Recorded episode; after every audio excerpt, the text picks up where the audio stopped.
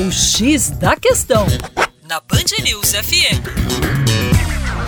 Olá, meu caro ouvinte Band News, com vocês, João Marcelo. Você sabe, Geografia Terra Negra, falando um pouquinho sobre as águas de Minas Gerais. Temos aqui uma importante bacia, como a Bacia do Paraná, que é formada por dois rios que nascem no nosso estado, o Rio Grande, nasce na Serra da Mantiqueira, no município de Bocaina de Minas, percorre aproximadamente 1.360 quilômetros até se encontrar com o rio Paranaíba.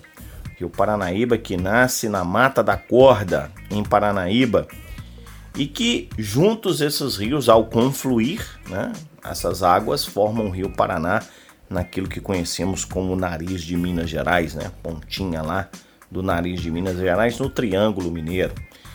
Então, esse sistema tem uma importância na produção de energia muito grande. A Bacia do Paraná é a base da produção de eletricidade no nosso país. Por outro lado, temos o Rio São Francisco, que nasce na Serra da Canastra. A Bacia do São Francisco, por exemplo, envolve a região metropolitana de Belo Horizonte através principalmente da Bacia do Rio das Velhas, que é um dos seus principais afluentes.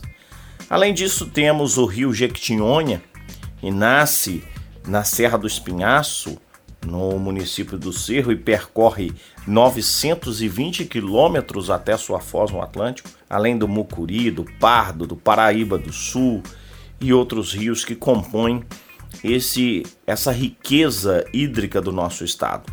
É bem verdade que não temos praia. É bem verdade que o litoral está muito distante daqui. Mas uma coisa temos: muita água. Para mais, acesse o nosso site educaçãoforadacaixa.com. Grande abraço.